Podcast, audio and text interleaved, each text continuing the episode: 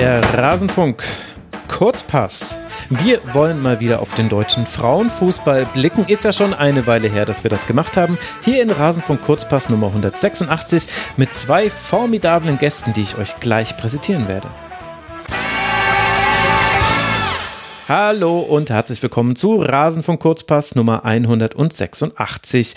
Mein Name ist Max Jakob Ost. Ich bin der Edgenetzer auf Twitter, aber ich bin total unwichtig, denn es geht hier um meine Gäste und die sind toll. Zum einen Jana Lange vom Sportinformationsdienst SID. Sie ist auf Twitter, je nachdem wie ihr wollt, entweder die J-EL, werde ich verlinken in den Shownotes, oder die SID-Lange. Das eine ist wahrscheinlich das höchst professionelle und das andere das zutiefst Private.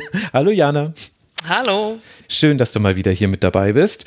Und ja, vielen Dank für die Einladung. Ja, schön, dass das geklappt hat. Und dann haben wir ein Urgestein der Fußball, Frauenfußball-Podcast-Szene hier. Sven Bayrich, L-Loco74 vom äh, Podcast Lottes Erbinnen. Da überschlage ich mich glatt vor Freude. Hallo Sven, schön, dass du mal wieder da bist. Ja, schönen guten Abend und Grüße nach Giesing.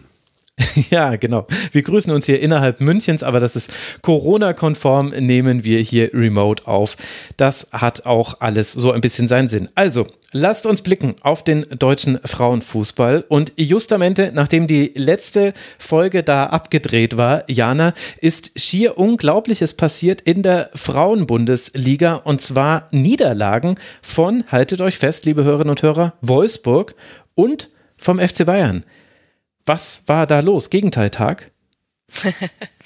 Tja, man, man könnte es so glauben. Ich äh, war auch sehr äh, mitgerissen, ähm, saß, saß vorm Fernseher. Mhm. Wie es die äh, Spannung auch wollte, waren die äh, Spiele auch nacheinander. Das heißt, man konnte erst das eine äh, Spektakel bewundern, dann das andere. Und ähm, ja, die, die Wolfsburgerinnen äh, verlieren 1 zu 2 bei der TSG Hoffenheim.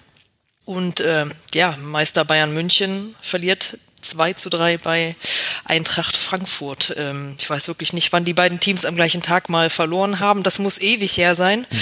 Ähm, ja, spektakulär, aber genauso äh, soll es ja sein, dass die Spannung tatsächlich äh, dann an von solchen Spieltagen äh, lebt und das Unvorhergesehene auch mal wieder passiert aber absolut. Drei punktgleiche Teams liegen jetzt auf den ersten drei Plätzen. Bayern, Leverkusen und Eintracht Frankfurt, alle mit 15 äh, Punkten. Sven, lass mal auf die beiden Spiele blicken. Du darfst jetzt dann gerne auswählen, äh, mit welchem du anfangen möchtest. Wie kam es denn zu diesen Niederlagen? Oh, das, ist, das, ist, eine gute Frage.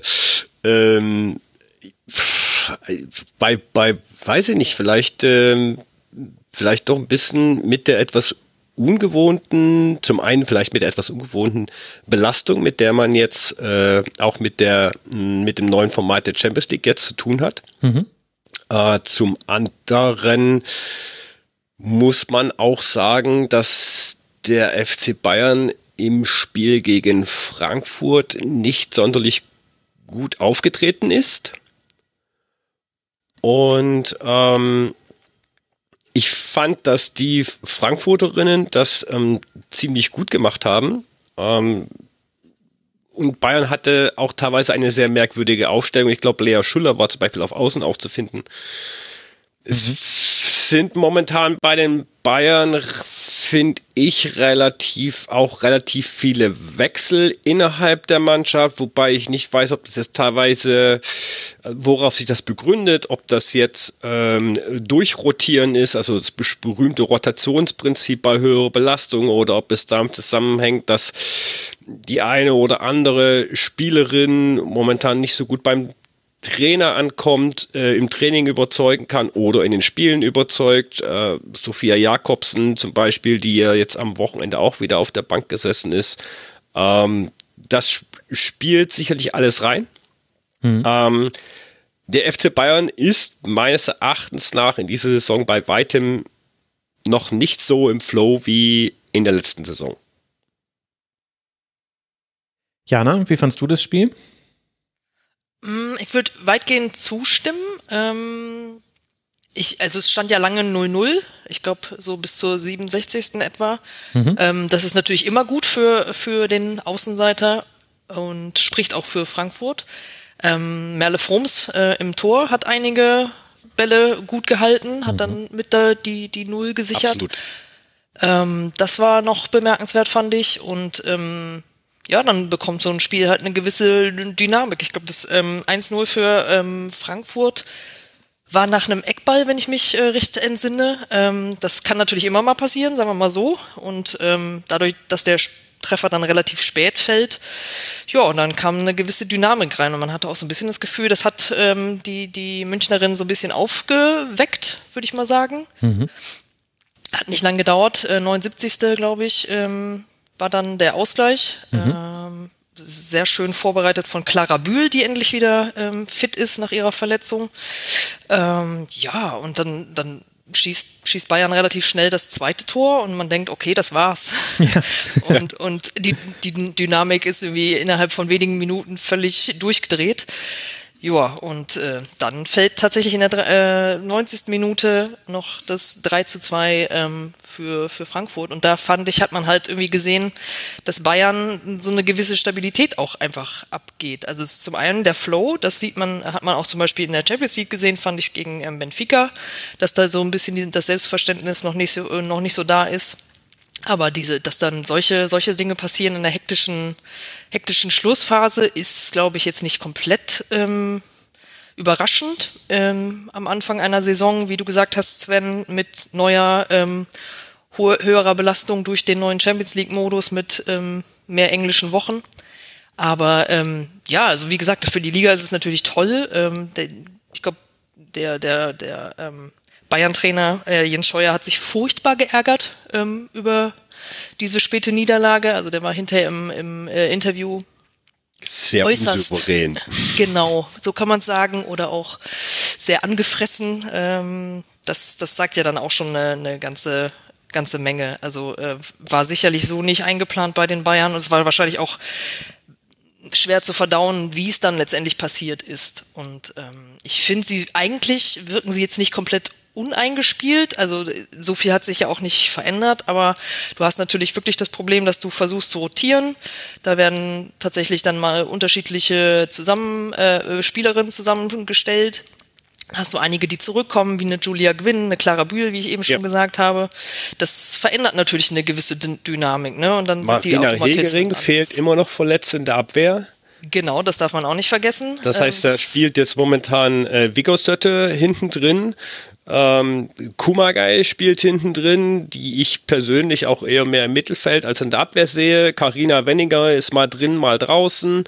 Ähm, und was man da halt auch so ein bisschen sehen kann, meine ich, bei den Bayern, das hat das Frankfurt-Spiel ganz gut aufgezeigt, ist, wenn du die Bayern extrem unter Druck setzt, sprich, ähm, wenn du sie sehr, sehr weit hoch anläufst und zupresst und vor allem gerade äh, um den 16er rum, im 16er rum, dann geraten die Bayern ins Schwimmen.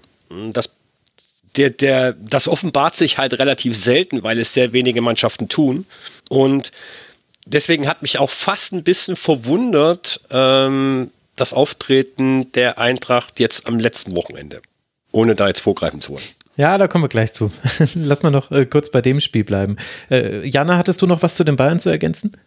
Ähm, nee, also grundsätzlich, wie gesagt, also ich fand's äh, von für die Liga fand ich super, auch von der ganzen Dynamik her, wie sich mhm. das entwickelt hat und so, weil das ist einfach cool zu sehen, dass eine Mannschaft wie, wie Eintracht Frankfurt, die ja auch letztes Jahr echt zu knabbern hatte, ähm, erste Saison nach der Fusion mit der Eintracht und viele junge Spielerinnen und, und viel Corona-Probleme letzte Saison auch gehabt und dass die dann in so einer Situation ähm, so eiskalt agieren und da wirklich in der 90. Äh, das war auch echt ein, ein schönes Tor von ähm, hm. Sjoke Nüsken mit dem Kopfball, der auch nicht einfach war. Ähm, das ist schon, finde ich, gut. Es ist ein Ausrufezeichen, das den Bayern natürlich nicht gefällt, aber für die, für die Liga ist es auf jeden Fall äh, richtig, richtig gut.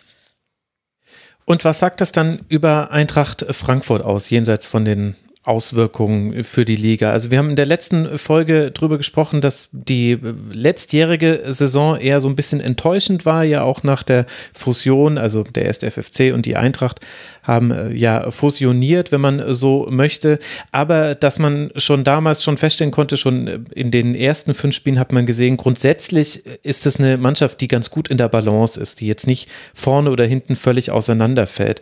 Was würdest du jetzt sagen, Jana, bedeutet das, dass es Eintracht Frankfurt nicht nur in dem Spiel, sondern wir kommen gleich auch noch aufs DFB-Pokalspiel später, ja dann auch nochmal schafft, einfach wirklich gegenzuhalten und zwar auch nach dem 1 zu 2. Also das war das, was mich wirklich umgehauen hat. Also Maximiliane Rall macht diesen Doppelpack in der 79. zum 1 zu 1, in der 83. zum 2 zu 1 und du denkst, es ist vorbei. Denn früher war es an diesem Punkt immer vorbei. Aber nein, dann kommen noch zwei Treffer in der 88. und in der 90. Was bedeutet das? Ich glaube, dass die als Kollektiv tatsächlich, ähm, wenn sie einen, einen guten Tag haben, ähm, sich keine Sorgen machen müssen, dass sie mhm. äh, bei Top-Teams irgendwie ähm, untergehen oder schlecht aussehen. Die können, können glaube ich, jedem Gegner ähm, wehtun mittlerweile und ähm, was halt letztes, letzte Saison gefehlt hat, war die Konstanz. Und das ist natürlich jetzt noch ein bisschen früh, ähm, das so richtig zu sagen, aber die haben eine, eine gute Qualität im, im Kader. Die haben vorne eine Laura Freigang, die ähm, immer für ein, für ein Tor gut ist und auch als Typ, als Aushängeschild total super ist, die auch äh, was, was darstellt, die auch ähm, ja, was rüberbringt. Und äh, ich glaube, wenn halt dieser Glaube ähm, da ist und diese Mentalität ähm, so da ist, dann kann das gut funktionieren. Also ich äh, sehe die auf jeden Fall da vorne langfristig mitmischen. Mhm. Man darf nicht, ja, man darf auch nicht vergessen, das haben wir auch bei Lottes Erben in so einem bisschen in unserer Saisonvorschau ja, vergessen, unterschlagen. Ähm, ist zum einen die Verletzung von äh, Pavolek, ähm, die ja länger ausfallen wird. Ich glaube, Jana berichtige mich mit Kreuzbandriss. Mhm. Ähm, und wer, glaube ich, für Eintracht auch noch relativ wichtig ist, ist ähm, Braschnika. Ähm, das hat man auch teilweise in einigen Spielen in der Liga gesehen weil sich nicht zu sehr alles auf äh, Laura Freigang konzentriert. Und mhm. ähm, Braschnika ist halt auch eine Stürmerin, ähm, die auch für immer für Tore gut ist. Mhm, das stimmt. Also Eintracht Frankfurt so ein bisschen eine der Mannschaften der Stunde. Ist jetzt eben punktgleich, wie ich es vorhin schon genannt habe, mit den Bayern auf Rang 3 dieser Liga. Fünf Siege, eine Niederlage erst. Und es wird jetzt dann am nächsten Bundesliga-Spieltag bei den Frauen am 5. November zum Topspiel kommen gegen den VfL Wolfsburg. Wolfsburg gegen Eintracht Frankfurt. Und das bringt uns ja ganz elegant, Sven, genau zu dieser zweiten Niederlage, die wir vorhin schon angesprochen haben. Hoffenheim gegen Wolfsburg. Das fand vor dem äh, Eintracht Frankfurt-Spiel statt. Und man dachte eigentlich, na, jetzt äh, können wahrscheinlich äh, die Bayern von diesem Ausrutscher Wolfsburgs profitieren, der auch ein bisschen so ein Ausrutscher war. Also die erste Halbzeit sehr dominant, wenn ich mich jetzt nicht komplett falsch erinnere. Viele Chancen gehabt, die nicht genutzt und dann irgendwie das Ding, äh, auch der Anfang der zweiten Halbzeit war, glaube ich, noch äh, völlig irre und dann aber das Spiel aus der Hand äh, gegeben. Also Biller hatte schon das 1 zu 0 in der ersten Halbzeit erzielt, das hat so ein bisschen das Spiel auf den Kopf gestellt und ähm, Rohr konnte dann aber ausgleichen. Und als man dachte, okay, ähnlich wie es später bei den Bayern sein sollte, okay, jetzt kippt es in die andere Richtung. Nein, Lena Oberdorf, 82. Minute mit einem Eigentor. Und das ist dann der Sieg für Hoffenheim. Wie hast du dieses Spiel gesehen? Ja, ich glaube, ein Unentschieden wäre vermutlich beiden Teams gerecht gewesen, weil wenn man jetzt sagt, na gut, das 2-1 war halt ein Eigentor von Oberdorf, das ist natürlich sehr, sehr unglücklich für die, für die Wolfsburgerinnen. Ähm, wie du schon richtig sagtest, ähm, Wolfsburg war eigentlich überlegen in der ersten Halbzeit. Ich fand jetzt Hoffenheim tatsächlich gar nicht so stark äh, in dem Spiel, dass man jetzt sagen könnte, sie hätten drei Punkte verdient. Ich meine, am Ende gewonnen ist gewonnen und irgendwie hat man drei Punkte immer verdient, klar. Ähm, aber es weiß ich so, ich sagen würde, okay, ähm, das hätte jetzt so ausgesehen, als würde Hoffenheim ähm, das Spiel gegen äh, Wolfsburg noch gewinnen. Ich würde da tatsächlich auch das ähnlich sehen. Ähm, wobei ich sagen muss, was mir bei Wolfsburg auffällt, ähm, sind halt schon einige individuelle Fehler so zwischendurch. Das ist sehr ungewöhnlich, finde ich. Also das, das sticht so ein bisschen heraus. Ähm, du hast da tatsächlich auch manchmal Fehlpässe, wo du dich fragst, wow, also wie kommt es dazu? Weil die das auch tatsächlich nicht nur unter Bedrängnis passieren, sondern auch manchmal ähm, so. Das sieht dann halt schon auch noch ein bisschen so aus, als wird da hier und da noch ein bisschen der, der Umbruch äh, nachwirken. Und ich meine, die gesamte Situation ist natürlich ähm, eine Herausforderung mit neuen Trainer, ähm, auch personeller Umbruch und dazu noch ähm, jetzt mittlerweile drei Verletzte mit Alex Popp, Eva Pajor, ähm, Pia Sophie Wolter, die halt langfristig ähm, mhm. fehlen oder schon länger fehlen. Gerade mit Pajor, ich denke mal, die auf die war das Spiel ja auch so ein bisschen zugeschnitten in, in weiten Teilen. Und das dann ähm, in dem ganzen ähm, ja, in dieser ganzen Gemengelage das, das zu bewerkstelligen, das, das kann, glaube ich, nicht ohne Reibungsverluste ähm, passieren. Und das ist wahrscheinlich dann ein so, so, so ein Symptom dann, wie so in diesem Spiel bei der TSG, ähm, dass da auch mal was schief geht und dann halt dieser unglückliche Moment mit dem, mit dem Eigentor, ähm, das dann für die Entscheidung äh, sorgt, das ist natürlich, sowas passiert ja auch nicht ständig. Von daher, das, das würde ich jetzt mal so ein bisschen ausklammern als Momentaufnahme, aber mhm. ähm, ja, insgesamt sieht man schon, dass beim VfL noch so ein bisschen was ähm, ja, arbeitet und so eine gewisse Souveränität ähm, fehlt. Aber wenn ich ähm, so herausragend finde oder ja mit am herausragendsten finde, ist halt Svenja Huth im Moment. Die ist, äh, finde ich, in einer richtig guten Form und ähm, war, glaube ich, in dem Spiel dann auch an dem Wolfsburger Tor beteiligt. Ähm, ja. Der war ja auch der, Entschuldige, da war ja auch der eine, ich glaube in der zweiten Halbzeit, wo Svenja Huth quasi in der äh, nach hinten gelaufen ist, äh, mit zurückgelaufen ist und hat quasi im eigenen Strafraum äh, eine Hoffenheimerin weggegrätscht, äh, beziehungsweise den mhm. Ball weggegrätscht, ähm, was ich fast ein Symbolbild eigentlich für die aktuelle Svenja Huth finde, ähm, der ich wahnsinnig, momentan wahnsinnig gerne zuschaue, weil sie, ich finde sie nicht mehr so eindimensional, wie es früher ist. Du verfolgst den Frauenfußball einiges länger, als ich es tue. Ähm, du kennst Svenja Hut vermutlich auch noch ein bisschen länger und du kennst sie auch von der Nationalmannschaft. Ähm, würdest du da mit mir einhergehen, dass sie sich auf ihre alten Tage da auch nochmal mm, weiterentwickelt hat, so eine Art Allrounderin geworden ist, eine Teamleaderin geworden ist? Ja, das kann man durchaus sagen. Also wenn, also die vor allen Dingen diese diese Fitness finde ich überragend. Also ähm, das ist großartig, äh, weil mhm. sie wirklich wirklich äh, viele Meter macht äh, im ja. Spiel. Ja. Und dann siehst du sie trotzdem irgendwie in der 85. Ähm, dann nochmal einen Sprint ansetzen und dann nimmt sie einen Ball im Vollsprint total sauber auch noch an. Also das das, das passt einfach hinten und vorne alles richtig richtig gut. Ähm, tolle Technikerin und so und dann auch noch super im im Abschluss. Ähm, das sie ist echt also ich glaube, das ist die beste Svenja Huth, die wir bis jetzt gesehen haben, so wie du das auch sagst. Das ist, äh, sie hat sich da zu einer sehr kompletten ähm, Spielerin äh, gewandelt und jetzt ist sie natürlich auch sehr in der Verantwortung in Wolfsburg, wo Alex Popp äh, nicht mit auf dem Platz sein kann. Ähm, da ist das natürlich auch nochmal was, woran man wachsen kann und ich glaube, das macht sie ähm, ziemlich gut, ähm, dass sie da die Mannschaft auch so ein bisschen lenkt, führt, ähm, aber auch schon auch schon deutliche Worte sagt, wenn mal was nicht so äh, gut gelaufen ist. Das hat sie auch schon vor laufenden Kameras in dieser Saison ähm, gemacht. Und ähm, ja, wenn wir gleich noch über den Pokal sprechen, da hat sie hat sie ja auch wieder äh, ihr Tor beigesteuert. Mhm. Ähm, von daher, also das muss man so sagen. Finde ich, sie ist im Moment super super gut drauf und ähm, wer auch ähm, sehr gut eingeschlagen hat, finde ich bis jetzt, ist Jill Roth die mhm. ähm, spielt sich auch eigentlich äh, in sehr vielen ähm, Spielen in den Vordergrund, in einer nicht einfachen Situation, wie gesagt, in der, in der, ähm, in, im Angriff.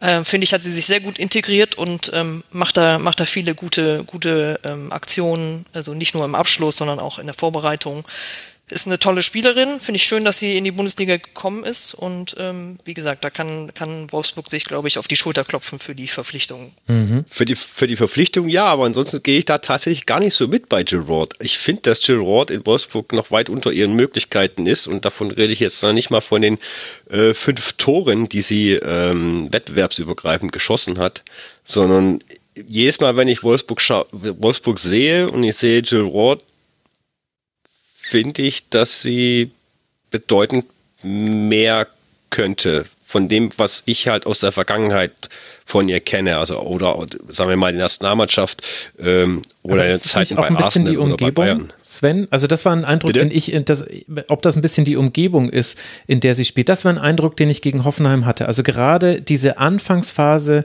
der zweiten Hälfte gegen Hoffenheim, das war zum ersten Mal, fand ich, also wobei ich jetzt natürlich nicht jedes Wolfsburg-Spiel über die ganze Zeit sehen konnte bisher, aber da habe ich zum ersten Mal wieder so das alte Wolfsburg gesehen. Es gab viel Ballzirkulation um den Strafraum herum, ganz viele Durchbrüche ja. an die Grundlinie, von, dann, von da dann Hereingaben und wirklich eine ganze Reihe von Chancen. Und ich finde, genau in solchen Situationen kann ja dann, brauchst du dann eine Jill Roth, weil die ist dann, sie kann sowohl diejenige sein, die den Assist gibt und sie kann aber auch diejenige sein, die vollendet. Also das Vollenden natürlich noch ein bisschen ja. besser, aber sie kann auch den Assist spielen.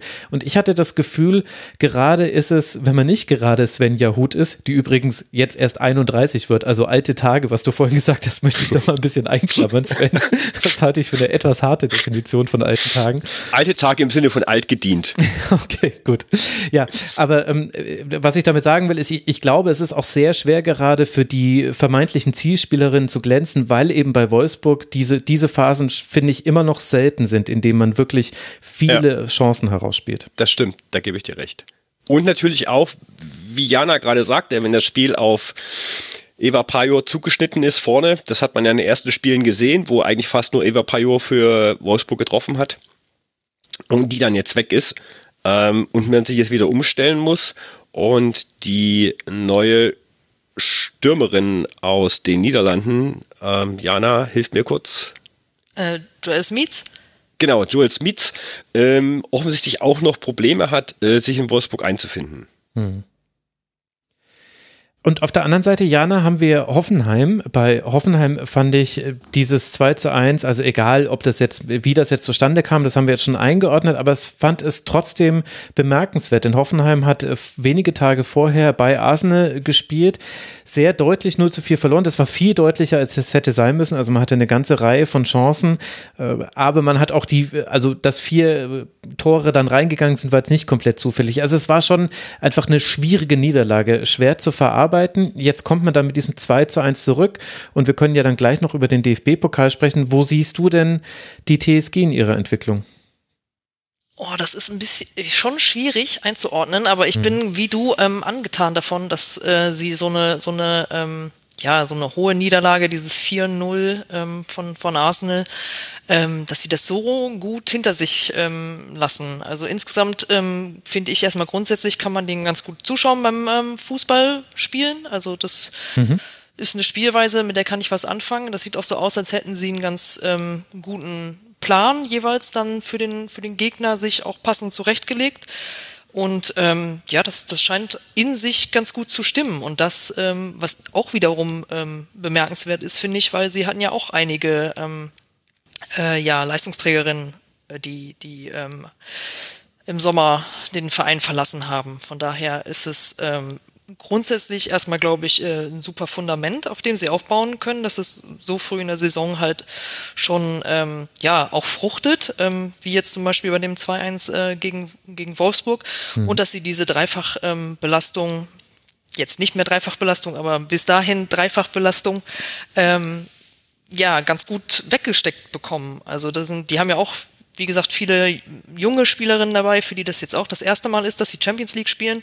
Von daher war das schon, glaube ich, vorher so ein bisschen Wundertüte, dass man nicht weiß, okay, wie verpackt die Mannschaft das? Und mhm. ähm, dafür finde ich, machen sie es wirklich, wirklich äh, gut und überzeugend und wie gesagt, wenn sie sich dann auch aufrappeln können nach einem, nach einem Rückschlag, spricht das dafür, dass man ähm, wahrscheinlich noch einige gute Spiele sehen wird von ihnen. Also das äh, glaube ich, das, die Entwicklung ist auf jeden Fall deutlich ähm, und ja, sie sind nicht so extrem abhängig von Nicole Biller, finde ich. Also mhm. da gibt es auch andere Spielerinnen mittlerweile, die ähm, ja auch Tore schießen können und Torgefahr für Torgefahr sorgen grundsätzlich.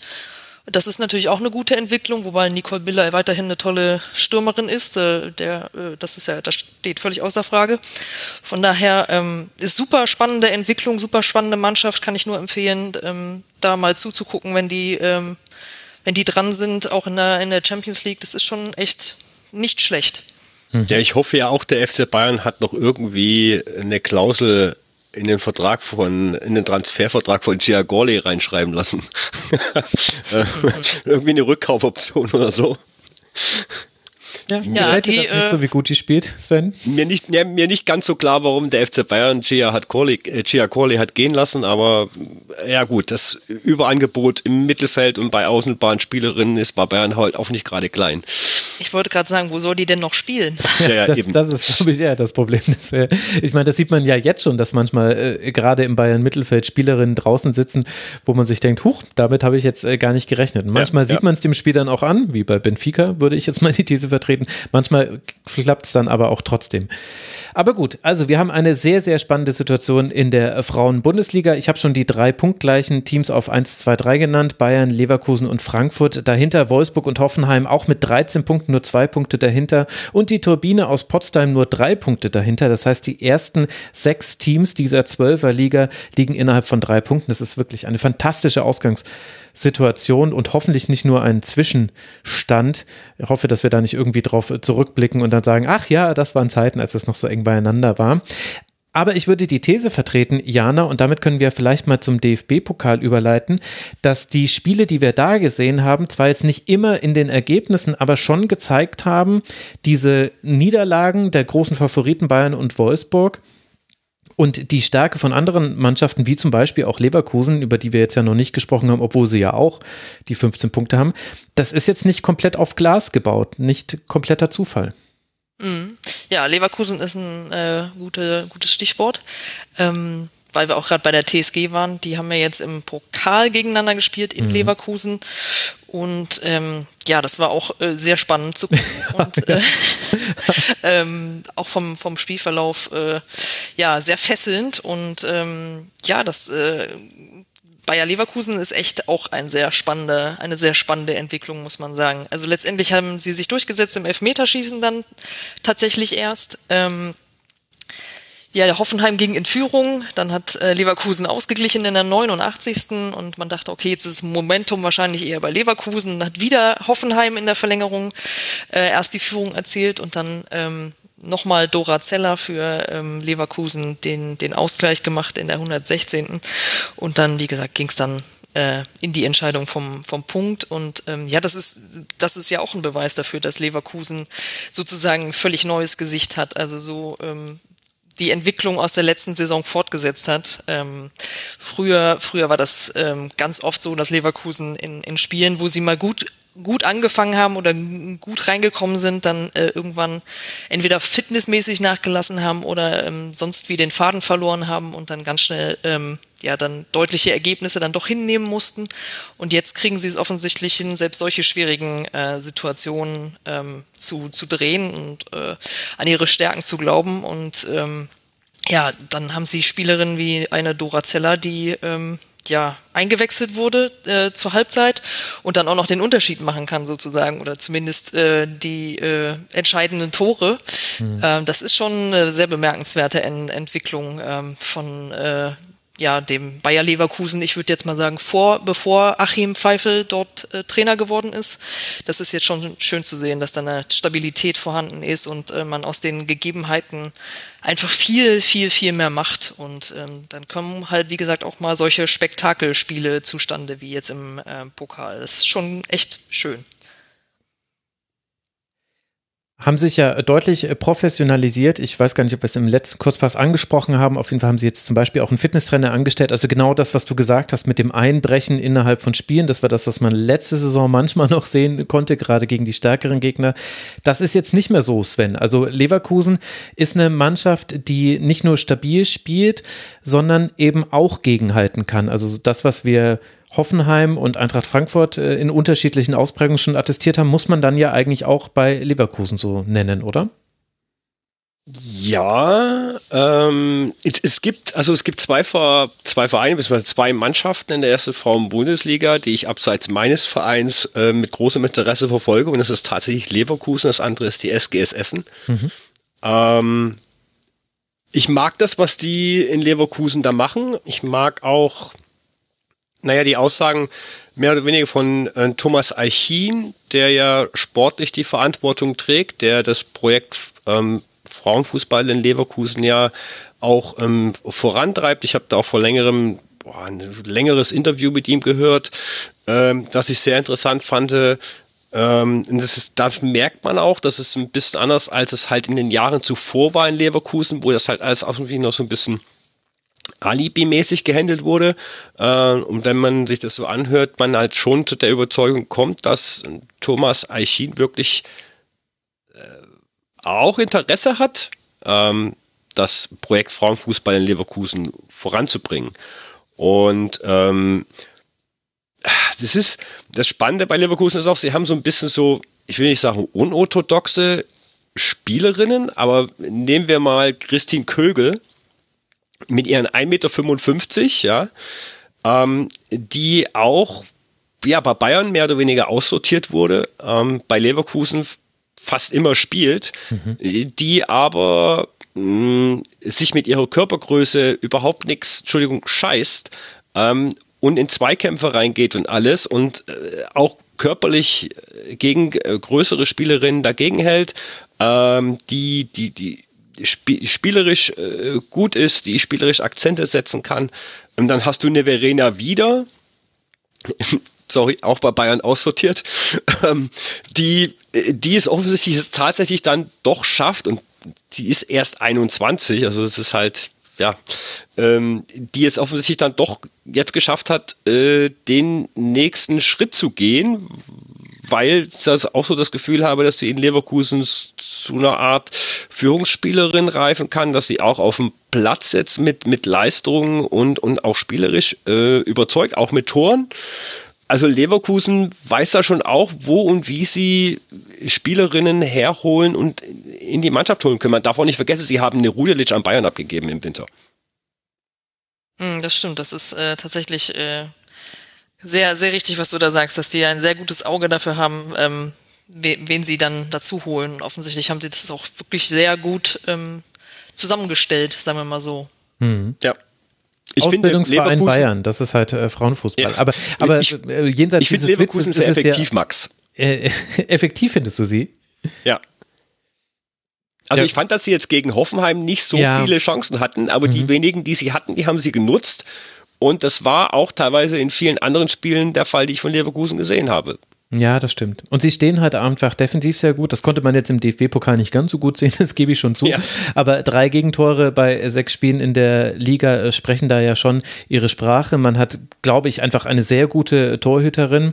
Hilft auch, wenn man drei Elfmeter hält im Elfmeterschießen, muss man dazu auch sagen, mit Anna Klink. Also da scheint schon viel ineinander zu greifen. Und äh, das, was ich gerade ansprechen wollte, beziehungsweise ich wollte das als These euch äh, vor die Füße werfen. Jana, du darfst gerne mal als Erste reagieren das wirkt auf mich so, als ob jetzt die Professionalisierung, die bei manchen Vereinen schon stattgefunden hat, vor allem Wolfsburg und Bayern haben jetzt halt schon seit ein paar Jahren Geld in die Hand genommen, strahlt die dann so auch ein bisschen in die Liga ab, denn alle Spielerinnen, die diese beiden Mannschaften ausbilden, können ja nicht da spielen und das sehen wir ja jetzt gerade, dass dann solche dann bei anderen Vereinen ihre Chance bekommen. Ist das auch ein Baustein der jetzt ähm, engeren ähm, Wettbewerbssituation in der Liga?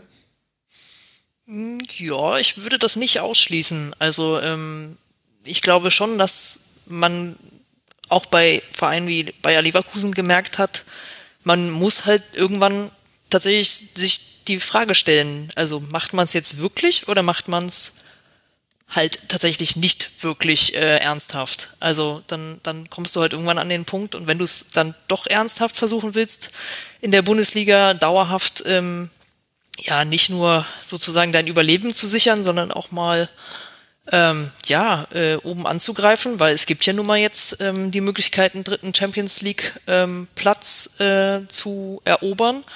Ähm, dann, dann musst du natürlich auch eine Strategie entwickeln. Also da reicht ja auch nicht nur mehr, mehr Geld in die Hand zu nehmen, ähm, sondern dann musst du halt auch die Infrastruktur en äh, entsprechend anpassen. Und du musst halt wirklich gucken, ähm, dass du clever planst und äh, ja, offensichtlich ähm, denke ich mal, dass Achim Pfeifel äh, mit seiner ganzen Erfahrung ähm, da auch echt der genau der richtige Mann dafür ist. Also nicht nur, dass, dass sportlich auf dem, auf dem Platz ähm, besser läuft und stabiler und wie du sagst, ähm, defensiv zu erkennen ist, dass man, dass man da weiß, was man, äh, was man tun will und ähm, dass man aus auch jungen Spielerinnen schon, schon einimpfen ähm, kann. Äh, das, das, das sieht man ja auf jeden Fall, aber auch, dass man halt in, in investieren muss und, ähm, und nach einem stringenten Plan und ähm, mit Köpfchen ähm, und dass man dann auch guckt, wo kriege ich meine Spielerinnen her. Und klar, sind es dann die Vereine wie ähm, Wolfsburg und Bayern, die dann tatsächlich sich auf dem internationalen Spielermarkt bedienen und mhm. ähm, da ihre, ihren Kader schön äh, versuchen breit zu machen für die vielen Wettbewerbe. Ähm, und dann äh, ist es natürlich zwangsläufig so, dass dann die Jüngeren, die dann so ähm, eher dann die Bankdrückerinnen wären oder die 1b oder 1c-Lösung, die ähm, wollen natürlich Spielzeit haben und sie sollen natürlich auch Spielzeit haben, damit sie sich selber weiterentwickeln können. Und dann sind natürlich solche Vereine wie Bayer Leverkusen, die gute Bedingungen ähm, bieten können. Ähm, hm. Auf jeden Fall die Adresse, wo man sich dann als erstes vielleicht umschauen möchte, wenn man nicht sagt, ich will jetzt schon ins Ausland gehen, sondern dann sind genau das da kann man sich dann reinentwickeln und sagen, das ist unsere Rolle und darum versuchen wir das Maximum ähm, mit zu erreichen mit diesen Gegebenheiten. Und das äh, finde ich, dafür ist Bayer Leverkusen tatsächlich, wie du sagst, ein sehr gutes ähm, Beispiel. Also, Leverkusen steht im Viertelfinale des äh, DFB-Pokals. Sven, was war denn noch so ein Ergebnis oder ein Spiel, was dir besonders im Gedächtnis geblieben ist jetzt von diesem DFB-Pokal-Achtelfinale? Von dem DFB-Pokal-Achtelfinale. Ähm, ja gut, eigentlich zwei, also ich habe drei Spiele äh, nur verfolgen können. Ähm, das war natürlich das Spiel der, der Bayern-Frauen äh, live vor Ort, dann ähm, Leverkusen. Ähm, genau, nee, es waren nur zwei Spiele. Ich habe die Highlights von Wolfsburg gegen Freiburg gesehen. Ähm, dann erzähl uns doch mal von dem äh, Bayern äh, gegen Frankfurt-Spiel. Wir müssen jetzt ja nicht mal allgemein über beide Mannschaften sprechen, das haben wir genau. schon nee, gemacht, also, aber was war denn in diesem Spiel nochmal so? Also, was ich, ich war mega enttäuscht von Frankfurt in dem Spiel. Ähm, die ersten fünf Minuten war Frankfurt gut im Spiel. Äh, sie hatten ja auch, die, glaube ich, die erste Torchance, wenn mich nicht alles täuscht. Und haben auch relativ früh gepresst. Danach war von Frankfurt eigentlich nichts mehr zu sehen. Und das, der 2 zu 1 Anschlusstreffer von äh, Söke Nüsken äh, fiel so ein bisschen aus dem Nichts. Äh, fast genauso eigentlich wie der Anschlusstreffer zum 3 zu 2. Deshalb ist so eben so ein bisschen, bisschen geärgert, weil, wie, wie ich vorhin schon erwähnte, ich dachte, dass äh, Frankfurt jetzt wüsste, wie man die Bayern ärgern kann. Und Nico, Arnaut, Nico Arnautis, der Trainer, hat ja auch vor der Partie gesagt, man weiß wie jetzt, wie man die Bayern knacken kann. Aber mhm. davon war in der Partie leider wenig zu sehen. Ähm, auch eine Laura, Laura, Freigang war fast gar nicht zu sehen. Ähm, ja, also wie gesagt, wie ich schon sagte, wenn man, wenn man die Bayern hoch anläuft, früh stört, ähm, dann kann man sie hinten in der Abwehr unter Druck setzen, weil sie da nicht sattelfest sind und davon war von, bei Frankfurt relativ wenig zu sehen. Mhm. Die Bayern selber fand ich jetzt, wie wir es vorhin schon hatten mit dem Flow, auch nicht so überragend gegen Frankfurt. Jana? Wie es die vier Tore suggerieren könnten. ja, aber ich fand es auch trotzdem ähm, souverän genug, sagen wir mal so. Ähm, Ich fand, man hat schon sehr viel Bayern wieder ähm, gesehen in dem Ganzen, was man, was sie angeboten haben. Und ähm, ja, also wie du sagst, äh, Sven, also Frankfurt hat da tatsächlich nicht so die Mittel gefunden wie in der Liga. Ähm, spricht aber vielleicht auch dafür, dass äh, die Bayern ähm, die richtigen Schlüsse gezogen haben, vielleicht äh, auf die eine und oder andere Art. Und ähm, ja, das ist ja einfach auch qualitativ teilweise echt schwer dann zu beherrschen. Also ähm, eine Linda Dallmann äh, in absolut toller Form, mhm. ähm, die, die viel das Spiel bestimmt und ähm, ja, für, für die besonderen Momente dann einfach auch ähm, sorgt. Und dann, wie gesagt, Clara Bühl ist jetzt wieder dabei, macht ähm, dann auch zwei Tore. Ähm, ja, das ist, ich meine, diese, diese Breite im Kader, die hat halt wirklich keine andere Mannschaft äh, in, der, in der Liga und das, in der das zahlt sich aus. Ja, genau. Hm. Genau. Also, das, Also Breite hat Wolfsburg ja auch, aber selbst da ist die, die Qualität tatsächlich in der Breite, finde ich persönlich, auf die Einzelspielerinnen bezogen gar nicht so groß wie momentan beim FC Bayern. Genau, genau. So, so meinte ich das. Also das, ähm, das ist, das ist ja, eh, das sucht ja seinesgleichen in, in der in der deutschen Liga und ähm, von daher, ich kann verstehen, wenn man manchmal so ein bisschen ähm, unterwegs ist mit ähm, ein gutes Pferd springt nicht höher als es muss. Ähm, das, das ist ja natürlich bei der Belastung, die da nun mal einfach gerade ähm, äh, zu verkraften ist ähm, und vor allen Dingen auch nach einer Länderspielpause. Jetzt, das darf man ja auch nicht vergessen, äh, gerade Bayern hat dann ja wahrscheinlich äh, ungefähr eine Trainingseinheit vor so einem Spiel. Und ich finde, dafür haben sie es echt sehr souverän äh, hingekriegt, weil, weil man halt auch hätte denken können, jetzt fangen sie an nachzudenken ähm, nach dem Denkzettel vor der Länderspielpause. Und äh, ja, dann, dann äh, wieder gegen die Eintracht und ähm, also ich fand, fand, das war ein Statement irgendwie schon. Also es war, wie du sagst, es war jetzt nicht überragend, aber ähm, es war schon so, dass man mal gezeigt hat, so wer der deutsche Meister ist und dass man eigentlich doch das ganz gut unter Kontrolle hat, wenn man Fußball spielt. Und wie gesagt, dann so Spielerinnen wie Clara Bühl und Julia Gwynn ähm, Jetzt so zum ersten Mal getroffen können. nach ihrer langen Verletzung. Genau. Genau, das war natürlich auch nochmal ein schöner Moment, äh, wo man gesehen hat, dass da viel von ihr abgefallen ist, ähm, dass sie da sehr, sehr ausgelassen gejubelt hat. Die hatte ja auch wirklich überhaupt keine einfache Zeit äh, und ähm, ja, das, ich finde, sie überzeugt zum Beispiel auch ziemlich gut. Also das, ähm, Ja. man sieht ihr das nicht an, dass sie äh, von so einer schwierigen Phase zurückkommt. Das ist natürlich auch gut für die Bayern, dass das so, so gut funktioniert nach der langen Zeit, ist ja auch nicht selbstverständlich. Und ähm, ja, also ich finde, da, also man kann sich da, glaube ich, aus Bayern Sicht jetzt nicht die allzu großen Vorwürfe machen, dass man noch sehr viel anders machen hätte können. Oder ähm, wie gesagt, ich finde halt zum Beispiel Linda Dallmann äh, ist echt eine Augenweide da zuzugucken. Ja. Ja. Das ist allein für solche Spielerinnen macht es dann auch echt, echt Spaß, dann äh, zuzugucken. Und dann kann ich auch äh, ja, darüber hinwegsehen, wenn dann nicht über 90 Minuten alles irgendwie komplett glatt läuft. Und ähm, schön war ja auch, dass die Eintracht nicht äh, sich ergeben hat, sondern tatsächlich versucht hat, ähm, noch Nadelstiche zu setzen und das dann auch teilweise funktioniert hat mit ähm, zwei Toren. Also hinten war es tatsächlich wieder nicht ganz sattelfest dann bei den, bei den Bayern. Ähm, aber ich glaube, also im Normalfall wird da nichts passieren mit der, mit der Meisterschaft. Also auf, auf dem Weg dahin äh, kann ich mir irgendwie nicht vorstellen, dass jemand langfristig ähm, ja den Bayern Probleme bereiten wird. Wie es dann in der Champions League oder im Pokal ausschaut, das ja kann natürlich nochmal anders sein, aber ich glaube, über die lange Strecke ähm, sind die Bayern einfach zu, zu gut besetzt. So, bevor wir jetzt aber wieder über die Bayern sprechen, das hatten wir ja vorhin schon, äh, dann würde ich lieber sagen, lass doch vielleicht über den nächsten Gegner der Bayern in der Liga sprechen, nämlich Sven, das ist die SGS Essen und du hast ja uns schon gesagt, dass du für die so ein kleines Herzchen übrig hast. Wie fandst du denn oder äh, kannst du eine Einschätzung abgeben, wir alle konnten nicht alle Spiele sehen vom DFB-Pokal leider, von diesem 1 zu 0 beim Hamburger SV, das hat mich ein bisschen überrascht. Ich dachte eigentlich, Essen, also die Probleme konnte man jetzt auch schon in der Liga sehen, die es da so ein bisschen gibt. Ich hatte eigentlich so ein bisschen auf dem Zettel, das könnte jetzt ein Befreiungsschlag sein, ohne jetzt den HSV unterschätzen zu wollen. Ich habe die Partie tatsächlich ja auch gar nicht gesehen. Ähm, Essen gegen den HSV war allerdings auch tatsächlich überrascht über das recht knappe Ergebnis. Ähm, ich habe natürlich auch die Aufstellung nicht im Kopf. Vielleicht äh, musste man auf ein paar Spielerinnen verzichten. Vielleicht hat man auch absichtlich auf ein paar Spielerinnen verzichtet.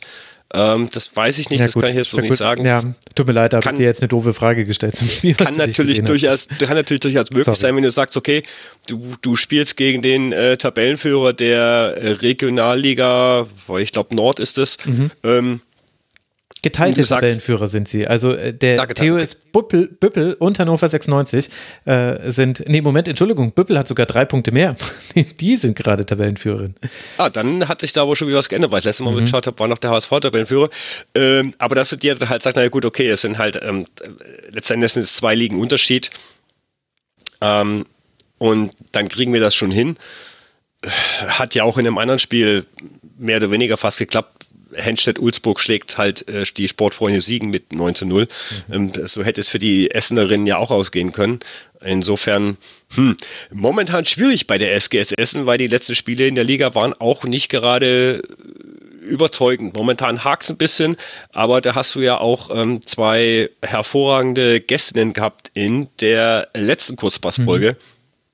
Ähm, wo ihr ein bisschen länger über Essen gesprochen habt. Und ähm, ja, vielleicht ist es halt auch wirklich das, wie gesagt, man muss sich jetzt noch vielleicht noch ein bisschen finden dieses Jahr. Sind viele junge, Spiel, junge Spielerinnen, die auch immer wieder Formschwankungen unterliegen. Ähm, ja, insofern würde ich das 1 zu 0 jetzt da im Pokal auch gar nicht überbewerten wollen. Ich glaube, die sind froh, dass sie in die Runde weitergekommen sind und schauen einfach mal, was in der nächsten Runde kommt glaube, darauf können wir uns einigen. Ich möchte nicht, dass ihr über äh, Spiele spekulieren müsst, die ihr nicht gesehen habt. Sorry, äh, das hätte ich mir einfach merken müssen, Sven. Das war eine Leider dumme gibt's Überleitung. Ja nicht alle Pokalspiele der Frauen äh, live zu sehen, es sei denn, genau. äh, der Verein macht es, so wie Leverkusen es gegen Hoffheim gemacht hat. Äh, das fand ich übrigens sehr gut. Also Kudos an äh, Leverkusen TV oder jedenfalls das vereinseigene Fernsehen. Habe ich ewig nicht gefunden, bis ich das mal gefunden hatte, aber gut. Das ist, dass sie es übertragen haben und wie sie es gemacht haben mit Interview zur Halbzeit und so weiter und so fort. Also alles in Ordnung, trotz der technischen Probleme ist ja immerhin schon mal etwas, weil ähm, das Montagsspiel Wolfsburg gegen Freiburg konnte ich dann halt nicht gucken, weil ich kein Sky habe. Dafür wurde immerhin viel Werbung gemacht während der Männerbundesliga. Ganz interessant allerdings äh, zu sehen, welche Kommentatoren das dann auch kommentiert haben und welche dieses Insert, was in jedem Spiel lief, ich habe ja jedes Spiel gesehen, wie immer bei der Männer-Bundesliga und wer das übergangen hat. Wollen wir vielleicht darüber sprechen dann, Jana, über dieses 3 zu 0 vom VfL Wolfsburg beim SC Freiburg?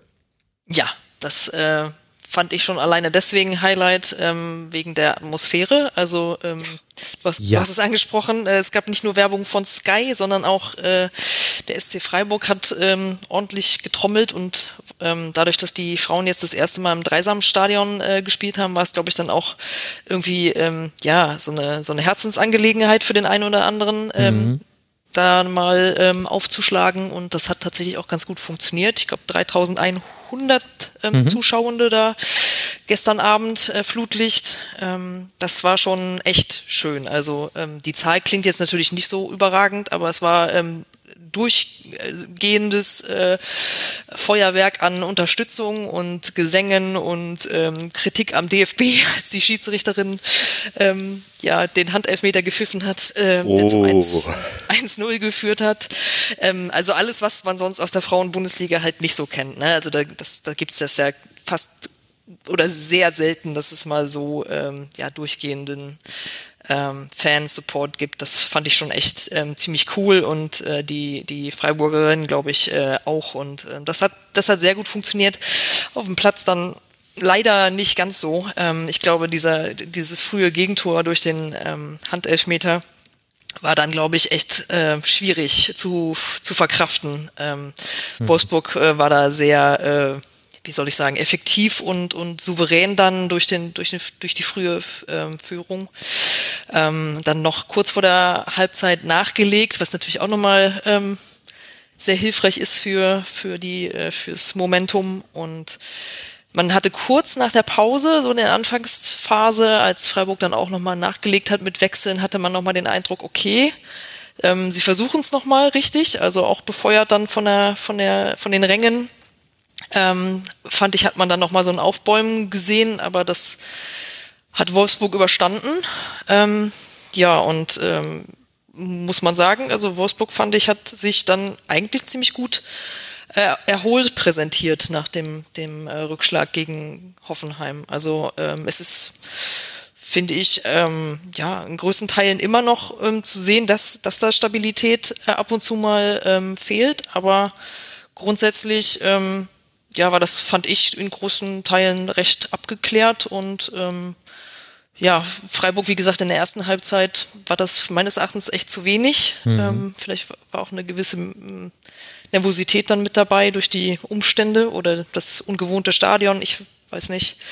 Ähm, ja, und dann hat dann Wolfsburg das letztendlich recht souverän nach Hause gebracht, dann letztlich mit der, mit der Schlussphase und dem 3-0 durch Svenja Huth. Ähm, ja, das fand ich war schade. Also man hätte sich wahrscheinlich schon eigentlich gewünscht, dass das vor der Kulisse ein bisschen enger vielleicht ähm, zugeht. Aber wie gesagt, ähm, mit einem frühen ähm, Handelfmeter, elfte Minute müsste das gewesen sein. Ich kann leider immer noch nicht sagen, ob das berechtigter Handelfmeter war oder nicht. Du hast es erwähnt, es war bei Sky. Ähm, allerdings hat Sky natürlich deutlich weniger Kameras da vor Ort als bei einem äh, ja, Männer-Bundesligaspiel. Deswegen hatte man nur die Perspektive von hinten. Äh, ich weiß nicht, ihr habt da vielleicht auch eine, eine Meinung dazu oder nicht. Ähm, ich fand es schwierig. Also ich, mein erstes Gefühl war äh, klares Handspiel, aber je öfter man es dann irgendwie gesehen mhm. hat. Meins war genau gegenteilig. Also ich habe äh, mir die etwas längere Zusammenfassung vorhin eben auf äh, dem Wölfe TV angeschaut. Ähm, und da habe ich zum ersten Mal den Elfer gesehen und äh, gestern Abend auf Twitter in meiner Timeline war es ja teilweise so, dass die Leute sofort alle gesagt haben, das war nie ein Elfer. Und meine erste Reaktion war auch, what? Das war ein Elfer? Ähm, also, boah, ich mir dachte so, ja, was soll sie machen? Also, sie hat ja noch nicht mal den Arm zum Ball, sonstiges, sondern eigentlich sogar vom Körper weg und hat ähm, den, hatte quasi mit dem Rücken in den äh, Schuss reingedreht Boah, also, wow. Ähm, aber gut, bei den Handspielregeln, äh, ehrlich gesagt, blickt wahrscheinlich außer Colinas Erben eh kaum noch irgendjemand durch. Naja, es ist ja wieder ein bisschen einfacher geworden, aber es war halt ein Handelfmeter. Das ist halt oft schwierig im Fußball. Also ich fand es auch, äh, aber ich konnte es allerdings auch nicht live sehen, muss ich dazu sagen. Ich hatte dann nämlich gerade den Mainzer Keller, das hat sich leider überschnitten. Deswegen. Ja, also, Keller, da sind wir schon wieder beim Stichpunkt, ne, Max? ja, ähm, genau. Aber, aber, was mich noch interessieren würde, ähm, du hast ja das Spiel, hast du das komplett gesehen, Jana? Ja. Ähm, also in der Zusammenfassung, die ja von Wölfe TV war, hat man, habe ich eigentlich bis auf, glaube ich, zwei Szenen, also äh, unter anderem das Tor von Svenja Huth, kaum Chancen der Wolfsburgerin gesehen. War das tatsächlich so? Ja, es war jetzt kein Chancenfeuerwerk, das stimmt. Also, ähm, das, aber das muss es ja auch nicht unbedingt sein, um trotzdem nee, nee, aber, das ist aber das spricht ja dann auch äh, eher für Freiburg. Das mhm. wollte ich eigentlich damit sagen, dass sie halt in der zweiten Halbzeit versucht haben, das Spiel zu machen und das Tor zu machen. So kam es mir zumindest in der Zusammenfassung vor. Mhm. Ja, das lässt man, also kann man durchaus so, so zusammenfassen, würde ich sagen. Also ähm, ich erinnere mich auf jeden Fall an zwei Szenen, meine ich, ähm, wo die Torhüterin vom äh, SC Freiburg auf jeden Fall eingreifen muss, ähm, Raffaela Borgräfe. Ähm, also da gab es auf jeden Fall noch ähm, in der ersten Halbzeit Szenen, wo äh, Wolfsburg durchaus ähm, gute Gelegenheiten hatte. Also es hätte wahrscheinlich auch höher ausgehen können. Ja, ja. Also, aber es war jetzt nicht so, als hätten die eine Chance nach der anderen ähm, rausgespielt. Das kann man jetzt, glaube ich, nicht sagen. Ich hätte ja zum Abschluss gerne noch eine allgemeinere Frage, nämlich aufgehängt an diesem Freiburg-Spiel. Torit Knag war bei äh, Studio Schmidt ähm, im der ZDF. Wo war das? Neo läuft das? Naja, in der Mediathek sieht man sowas heutzutage. Wer schaut schon noch lineares Fernsehen? Und die hat dann nochmal äh, etwas festgestellt, was ja alle Beobachterinnen und Beobachter des äh, Frauenfußballs schon mal erlebt haben. In anderen Ländern, Jana, ist es viel normaler, dass äh, die Fans eines der Männerabteilung eines Vereins auch in ähnlicher engagierter Weise sich für den äh, Frauenzweig dieses Vereins äh, interessieren. Also allein diese Formulierung war ja schon völlig Quatsch. Es ist ja einfach nur ein Verein. Und in Deutschland haben wir das logischer, also sehen wir ja an den Zuschauerzahlen und an ganz vielen Dingen ist das viel, viel, viel reduzierter. Und deswegen ragt dann eben auch so 3000 Zuschauer im Dreisamstadion, die auch wirklich eine gute Stimmung gemacht haben.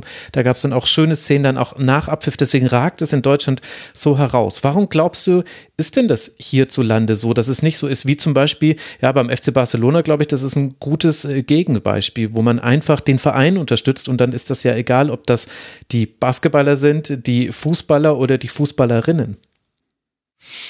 Boah, schwieriges äh, Thema. Also man, ich glaube, wenn man wüsste, woran es liegt, könnte man es vielleicht auch versuchen, besser anzugehen von, von der Vereinsseite, dass man mhm. versucht, quasi die Leute ins, ins Boot zu holen. Ähm, ich glaube, dass die Vereine das ja doch tendenziell versuchen, aber ähm, ja, äh, das grundsätzlich hat man ja auch das Gefühl, dass Frauensport generell in, in, in, in Deutschland ja immer noch so einen sehr schwierigen Standard und dass, mhm. dass man da auch zum Beispiel ähm, in UK ähm, schon irgendwie weiter ist und das mehr Leute interessiert und da diese, diese Skepsis und diese, dieses Desinteresse oder auch, ja, Desinteresse ist wahrscheinlich noch zu wenig, dass manche das wirklich einfach ablehnen, dass es dann noch viel bei uns irgendwie viel, viel verhafteter und viel, viel eingebrannter ist und dann diese, diese Schwelle zu sagen, ähm, nö, das ist mein Verein, wieso soll ich eigentlich nicht zu dem, zum Frauenspiel gehen?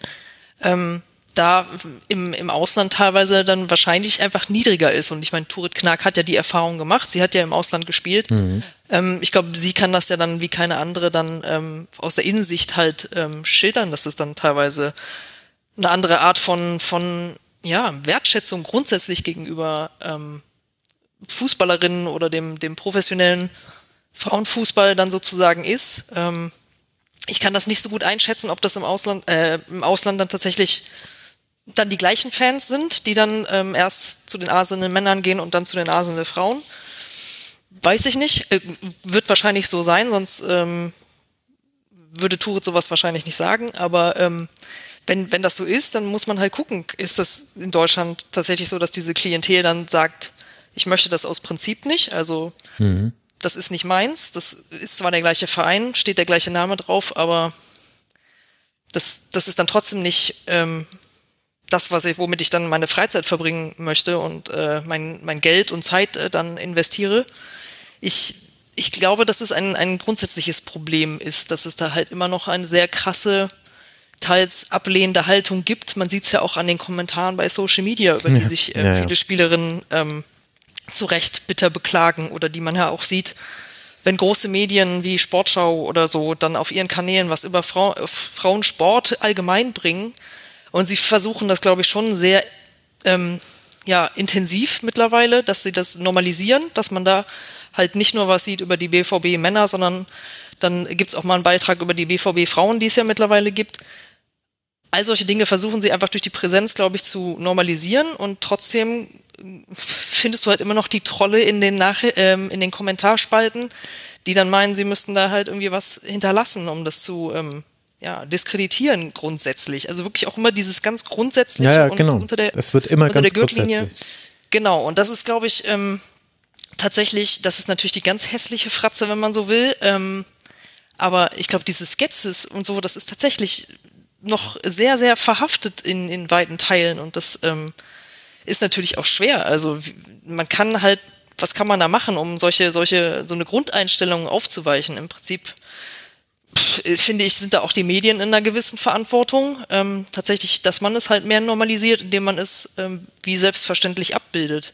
Und das ist ja auch das, was im Moment gerade, ähm, äh, finde ich, im deutschen Frauenfußball ganz, ganz schön ist. Ähm, du hast einfach die Möglichkeit, sehr viel mehr zu sehen. Und dadurch mhm. hast du halt auch schon eine ganz andere Bindung und eine, ja, eine Verbindung auch grundsätzlich. Und ähm, das ist für die Spielerin natürlich gut, weil es sich wertschätzend anfühlt, aber es ist halt auch für den äh, Rezipienten halt einfach was ganz anderes. Ich kann ja auch nichts gut finden, was ich einfach nicht sehe. Ja, und, äh, ja, und wahrscheinlich ja, genau. dauert es einfach eine Weile, bis ich das. Ähm, es ist, es geht zu langsam, das finde ich ja auch. Ähm, aber es ist, es ist, ich, ich finde, es ist eine Entwicklung zu sehen.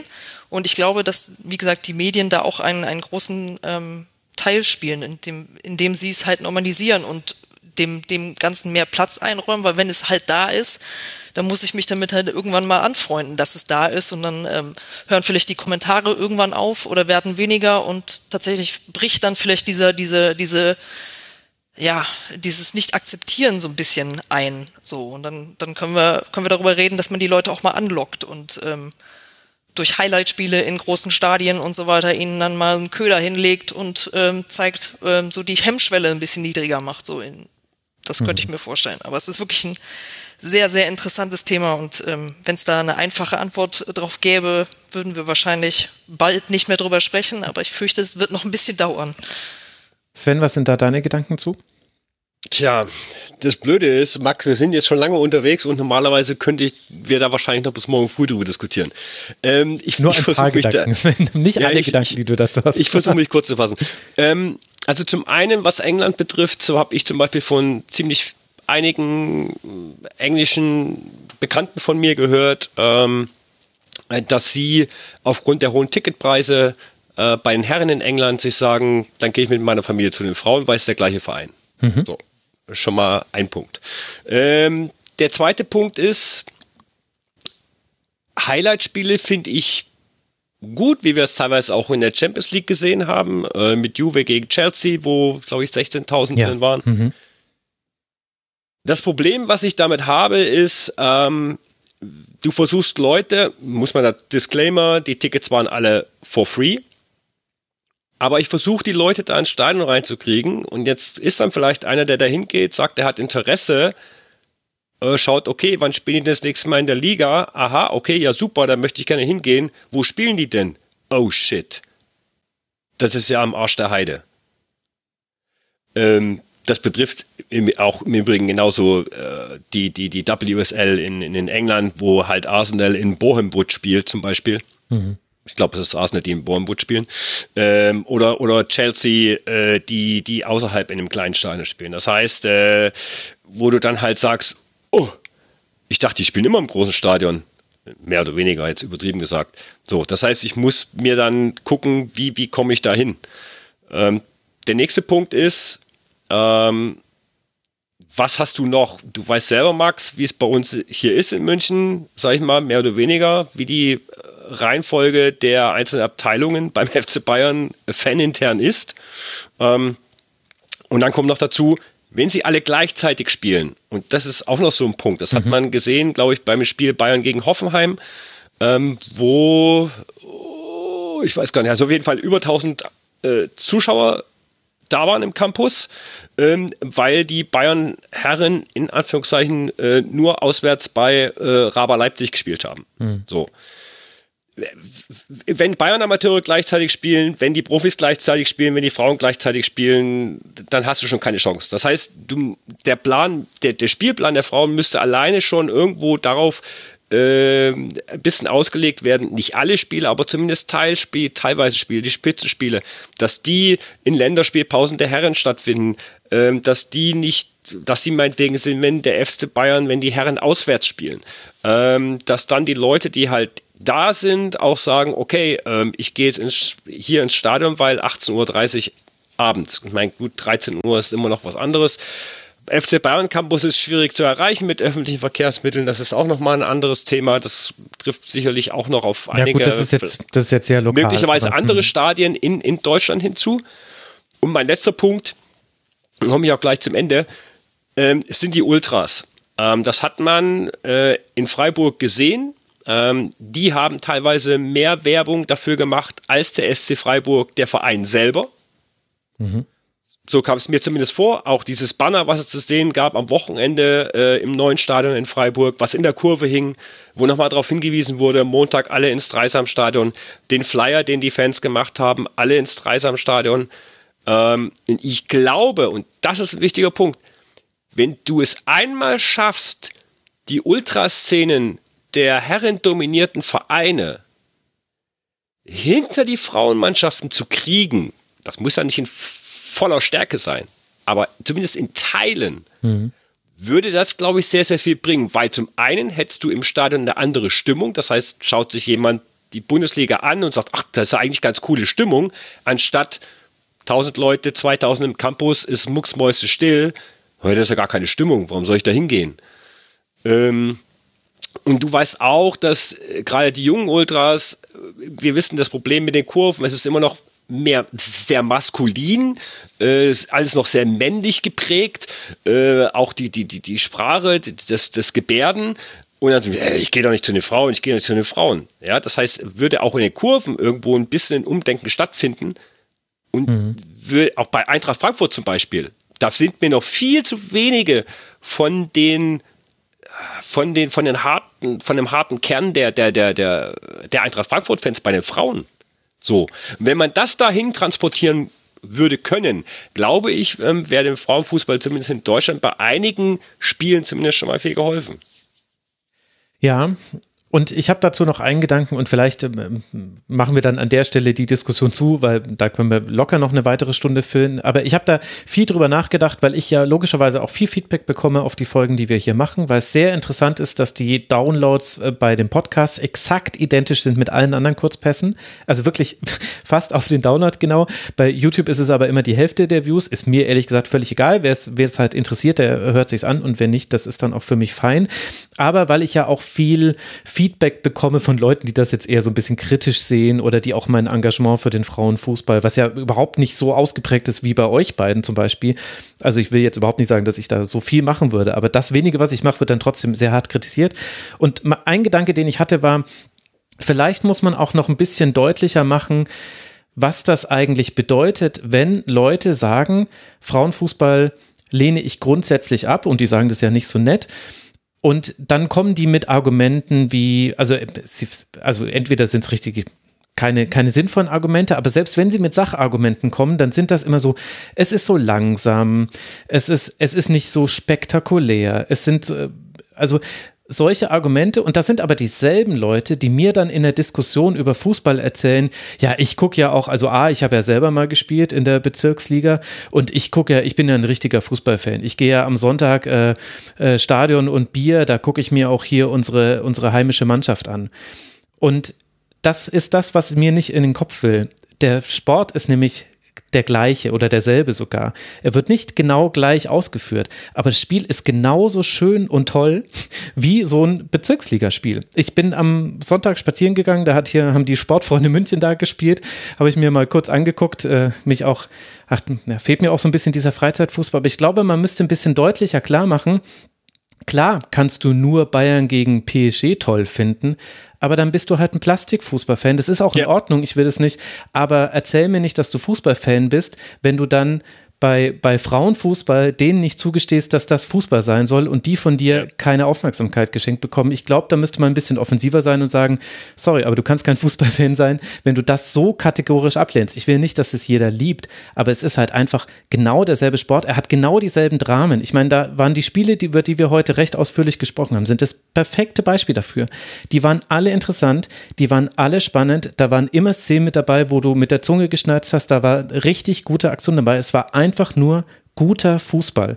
Und jeder, der aus grundsätzlichen Dingen das ablehnt, einfach nur weil das Frauen machen, der ist für mich kein Fußballfan. Sorry.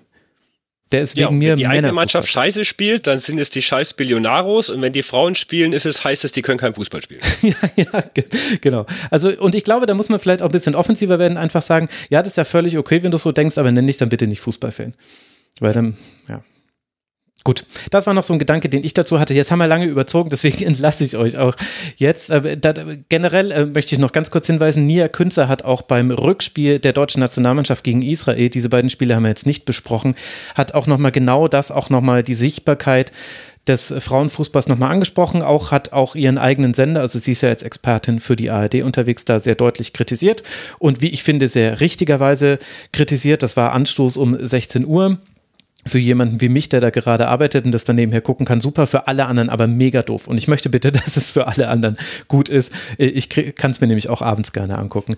Also die hat das auch nochmal sehr deutlich kritisiert. Da ist noch viel zu tun.